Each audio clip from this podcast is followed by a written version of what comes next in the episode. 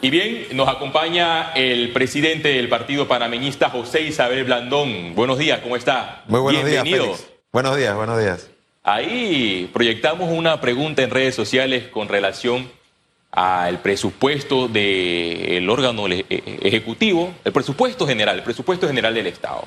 Estuve leyendo, por ejemplo, la presentación del ministro de Economía y Finanzas ayer en la Comisión de Presupuesto y en los primeros meses los ingresos fueron de aproximadamente 5 mil eh, millones de dólares, pero los gastos por arriba de 7 mil millones de dólares. Buenos días, ¿cómo se traduce esto?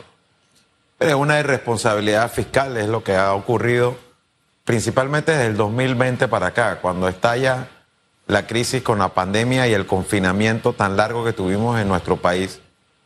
Evidentemente eso impactó negativamente los ingresos del Estado. Y lo que debió ocurrir en consecuencia es que el gobierno aplicara un plan de contención del gasto. Pero ocurrió exactamente lo contrario. En vez de bajar los gastos, subieron los gastos, subió la planilla. Y uno de los casos más escandalosos de esto es el, tema de la Asamblea Nacional. No es el único. ¿ah? En el Ejecutivo ha habido mucho abuso también. Pero la Asamblea es quizá a donde mucha gente mira y ver que, por ejemplo, el presupuesto del año pasado llegó con los créditos adicionales que se le aprobaron a la Asamblea a más o menos 200 millones de dólares. Es realmente escandaloso en un país en donde los ingresos han bajado y las necesidades abundan.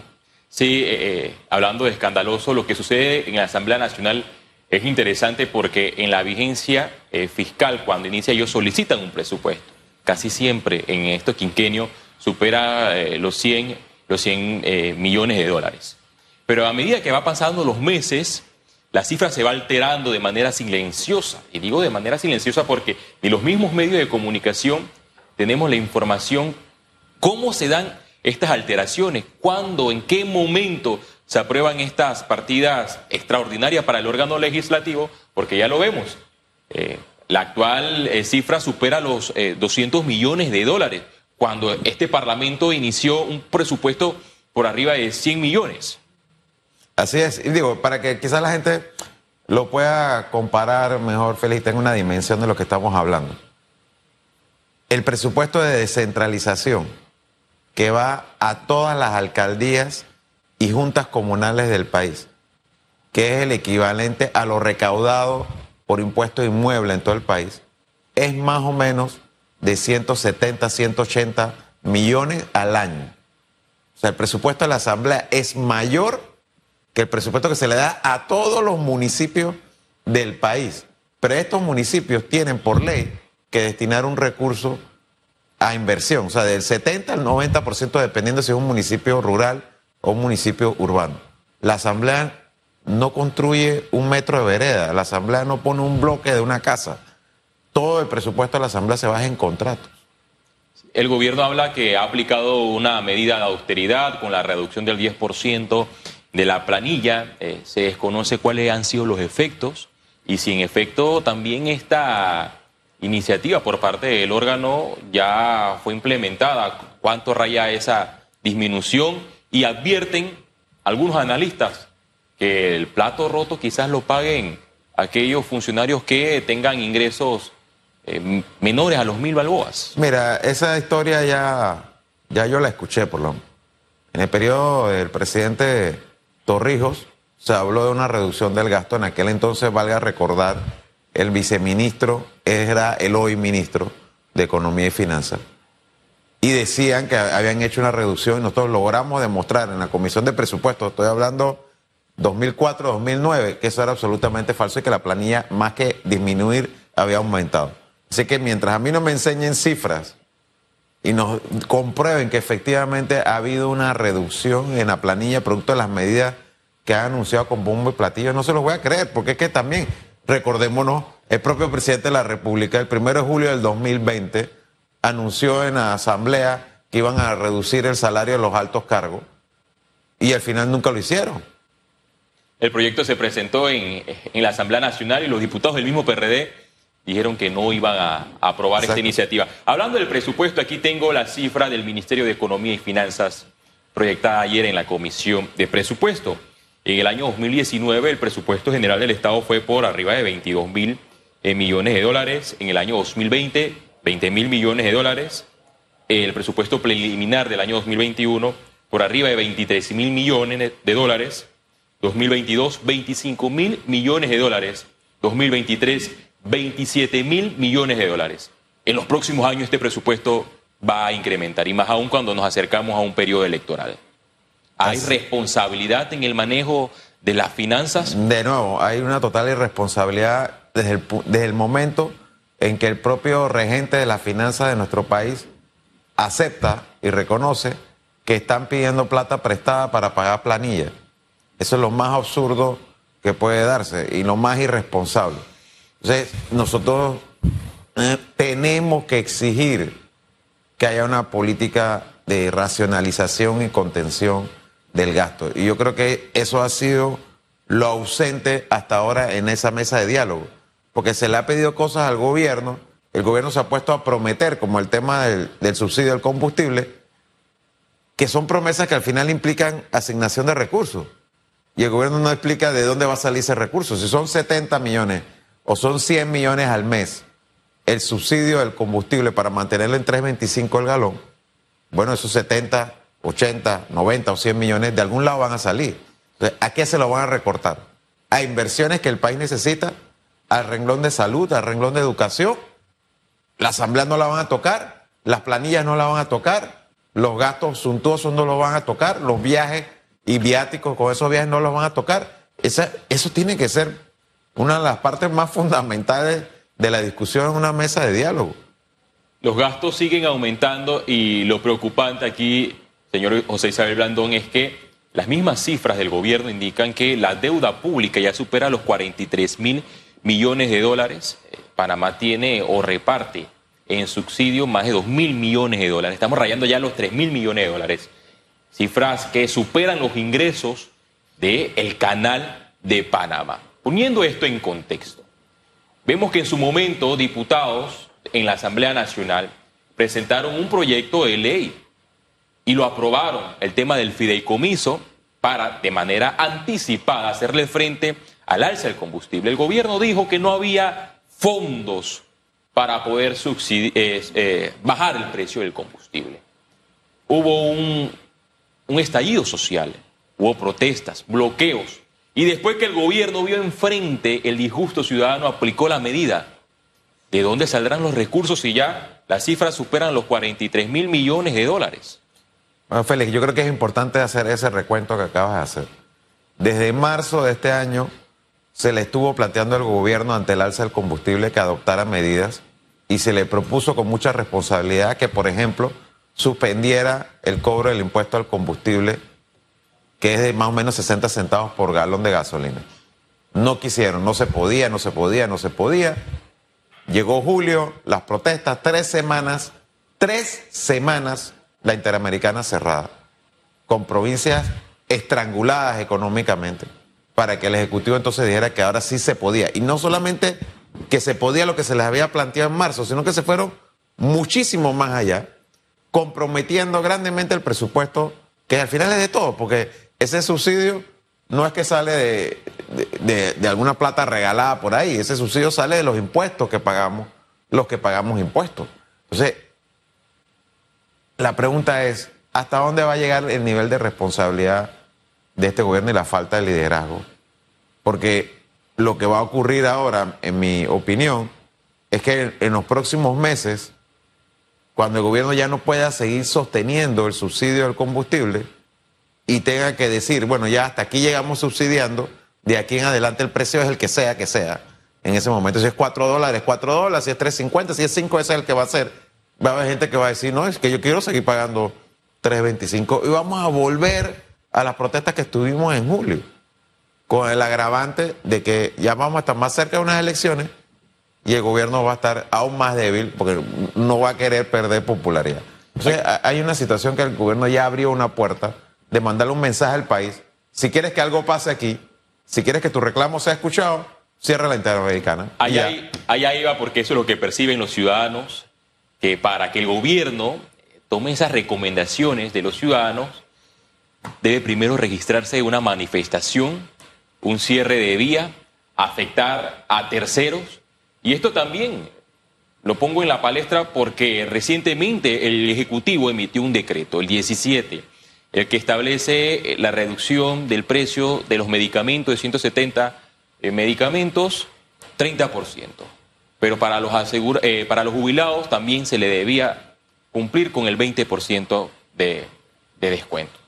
No se le consultó a las pequeñas farmacias. La medida fue de abajo hacia arriba cuando debió ser de arriba hacia abajo, porque los expertos que conocen la distribución de los medicamentos saben que la cadena inicia con los laboratorios internacionales, pasan a los distribuidores, pasan a las farmacias y por último a su familiar, aquel adulto mayor que todos los días va a esas farmacias de la comunidad a buscar esos medicamentos. Estas farmacias cerraron por dos días. El gobierno entonces escuchó la exigencia de este grupo, de este sector que aglutina 4.500 eh, farmacias a nivel nacional, 400, eh, 500 eh, farmacias, corrijo, y más de 5.000 colaboradores. Hubo una protesta para tomar entonces una medida con un nuevo decreto de importación paralela.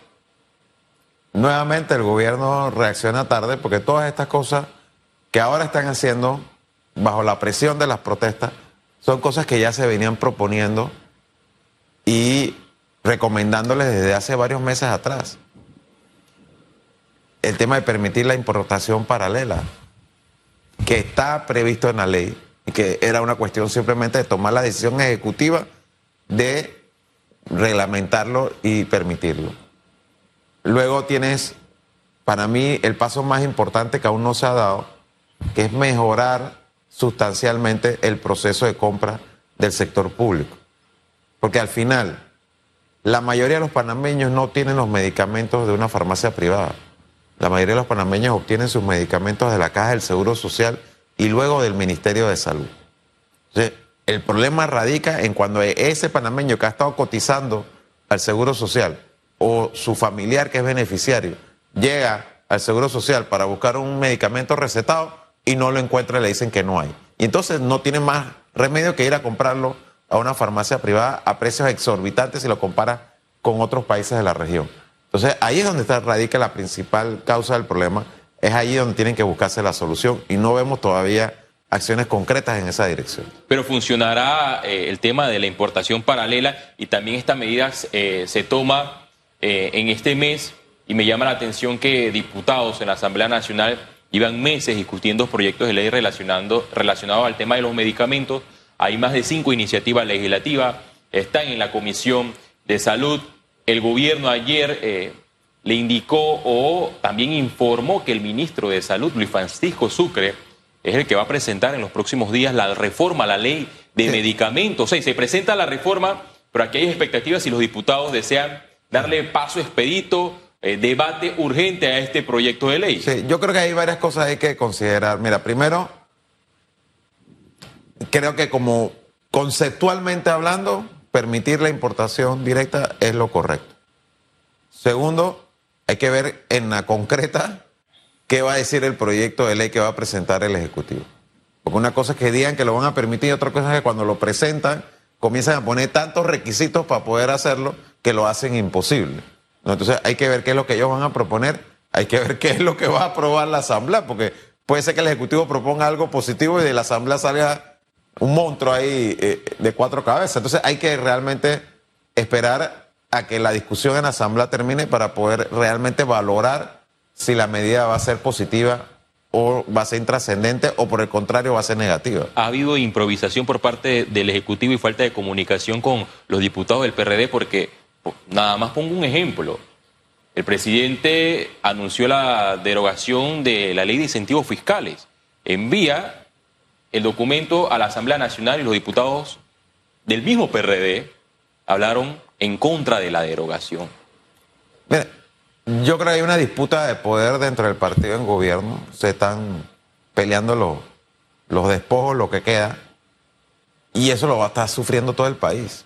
Lo vimos en la elección del CEN y lo vamos a ver para las primarias del 2023, donde esta pelea que hay entre el Ejecutivo y el Legislativo es en alguna medida la antesala de la pelea que habrá para las primarias del 2023 en el PRD. En medio de esta pelea, el presidente a estas alturas ya debe hacer algún cambio en el, en el gabinete, cambio de ministros.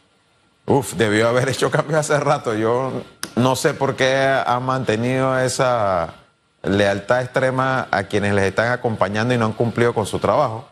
Pero sobre todo para mí el que tiene que cambiar su modelo de liderazgo, por decirlo de alguna forma, es el presidente de la República. ¿no? Y digo de alguna forma porque realmente no veo liderazgo, no es que veo un liderazgo débil, es que no hay liderazgo por parte del presidente para dirigir este país y hacerse sentir, porque aquí, te reitero, hay un sinnúmero de, de ejemplos, lo que pasó en julio, primero una semana sin actuar, sin decir nada, luego anunciar cosas sin haberlas consensuado previamente, aceptar sentarse en una mesa de diálogo sin que hayan abierto las calles, no convocar a todas las partes a esa mesa del diálogo. O sea, hay cualquier cantidad de cosas que en cualquier librito de liderazgo te dicen, no es por ahí, eso es lo contrario a lo que se recomendaría. ¿Me podría mencionar algunos de esos ministros que debería cambiar eh, el presidente de forma urgente? Mira, yo creo que coincidiría con la mayoría de los que nos están viendo si te dijera que el ministerio, el ministro de Obras Públicas, por ejemplo, ¿no? Pero también me parece a mí que el ministro de Economía y Finanzas. Y yo en lo personal le tengo respeto a, a la intelectualidad de Héctor Alexander, pero me parece que ha sido totalmente nulo como ministro de Economía en una situación de crisis económica el ministro no aparece en los medios, no juega su rol. Me pareciera que lo único que le está haciendo ahora mismo es ver cómo consigue la plata para pagar la planilla, y más nada. Vamos a ver si el presidente entonces cambia a algunos ministros. Muchos dudan que esto no pasará, pero me gustaría también abordar un tema interesante, señor Blandón, del proceso de recolección de firmas de los precandidatos por libre postulación. Yo he visto algunos militantes, digo militantes porque todavía están inscritos en su partido, el Partido Panameñista, que buscan cargos, distintos cargos de elección popular, pero no han renunciado al colectivo político. El estatuto de este partido permite eso. ¿Qué acción está tomando el, el Partido Panameñista y cómo analiza que figuras digan en un momento, bueno, yo soy panameñista, pero al día siguiente dicen, yo soy independiente? Sí. Bueno, mira, lo primero, a mí me gusta siempre hablar con, con cifras. Se postularon por la libre postulación cerca de 1.600 personas. De esas, ochenta y pico son panameñistas o eran panameñistas hasta poco antes de, de postularse, ¿no? Eso te da un porcentaje realmente ínfimo de panameñistas que optaron por la vía de la libre postulación. Y creo que eso demuestra que la gran mayoría de la oferta electoral panameñista confía en el proceso interno de selección de candidaturas y que va a ir a los procesos de primaria que se harán el próximo año. Eh, dicho eso, yo estoy totalmente en desacuerdo con que gente que está en partidos políticos busque la libre postulación. Y fíjate que de lo que nosotros hemos analizado a nivel nacional, quizás así a simple vista, el partido que más personas tiene postuladas por la libre es RM. ¿No? No se habla de eso. Dice que ah, esto es panamista, pero no, es que el que más candidatos tiene por la libre postulación es el partido de RM.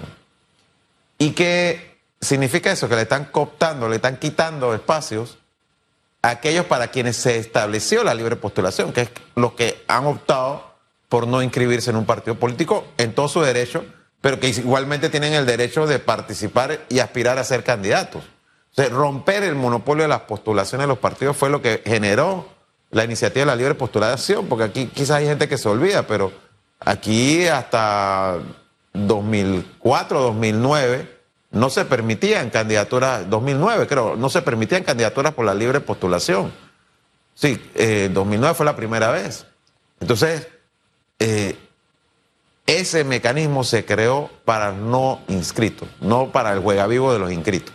Es decir, que se ha desfigurado, por ejemplo, el espíritu de los independientes, porque recordemos que inició con la palabra independiente en su momento con el señor Jované, uno de los primeros que no comulgaba con ningún colectivo político, intentó, luchó, aspiró a un cargo por libre postulación y en su momento se le puso este nombre de libre postulación porque en otros países ese es el nombre.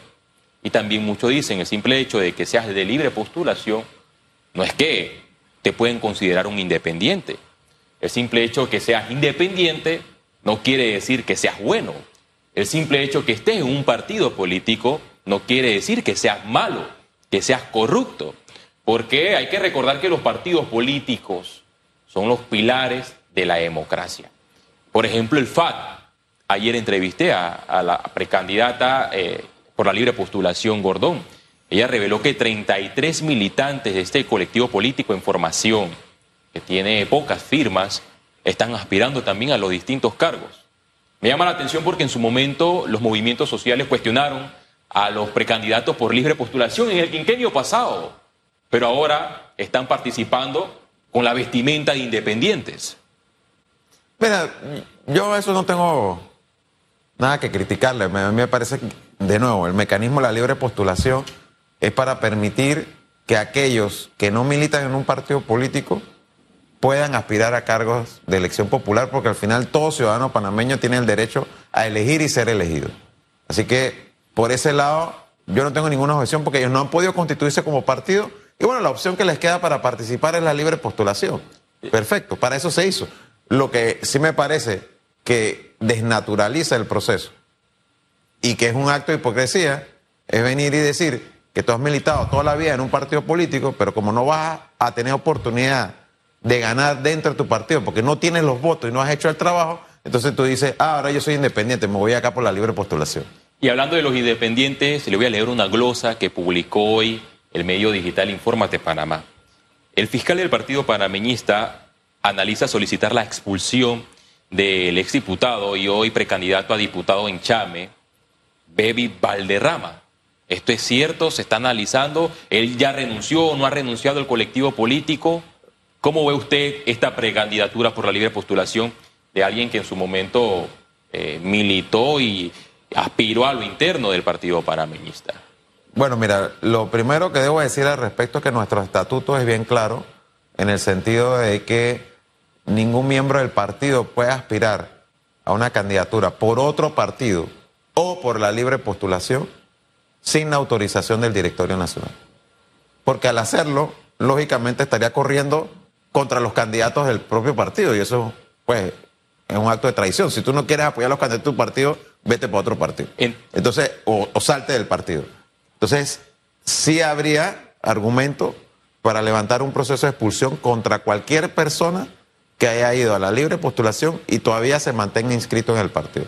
No sé si el fiscal del partido a iniciativa propia, de oficio, como se dice, o por denuncia de alguien, ha iniciado ya un proceso contra Valderrama o cualquier otro que esté en esa situación. Es decir, que podría iniciar el proceso porque existen los elementos. Los elementos son dos, que es militante del Partido Panameñista y que busca llegar a la Asamblea Nacional por la libre postulación. Por supuesto, porque el Partido Panameñista en ese circuito de Chami San Carlos va a tener candidato propio que se va a elegir a través de una primaria. Si tú eres miembro del partido, tú debes militantemente y de manera disciplinada participar dentro de la primaria del partido, no irte a correr por fuera diciendo no me importa el partido, no me importa la base del partido, yo voy a ser candidato sí o sí de mi forro, pues como, como diríamos. Señor Blandón, se nos acaba el tiempo, pero quisiera aprovechar este minuto para preguntarle cómo se prepara el partido panameñista de cara a las elecciones internas. ¿Habrán primarias? Le pregunto que si habrán primarias porque de los que han salido de este colectivo político han mencionado, mira, yo salí del partido panameñista porque no habrán primarias, posibles alianzas, qué tan cierto y cómo se preparan para el torneo del 24. Mira, lo, primero es que por ley, por el código electoral, es obligatorio hacer las primarias presidenciales. Así que es totalmente falso que en el panameñismo no se pretende hacer una primaria para escoger al candidato presidencial. Y en cuanto a las otras candidaturas, la regla del panameñismo es que las candidaturas se escojan por primarias. Nosotros no las escogemos por elecciones de directorios como lo hacen otros partidos, nosotros las hacemos por primarias. Las únicas excepciones que puedan haber es por un tema de alianzas y en ese caso nuestro estatuto establece que se hacen las consultas con los convencionales y directorios locales, no se toman las decisiones por parte del presidente del partido solamente o del directorio nacional. Aquí hay una discusión que se hace con los directorios locales y dirigentes del partido. Gracias, José Isabel Blandón, presidente del Partido Panamista. Me quedo con los dos puntos finales. El señor Baby Valderrama podría ser expulsado porque existen dos elementos que todavía pertenece al Partido Panameñista y que paralelamente busca un cargo de elección popular por la libre postulación y este escenario choca con lo contemplado en el estatuto de este colectivo político opositor y además que en efecto habrán primarias en este partido político. Nuevamente muchas gracias por su espacio, por hablar también de el escenario en el gobierno nacional y las últimas medidas optadas por el presidente Laurentino Cortizo.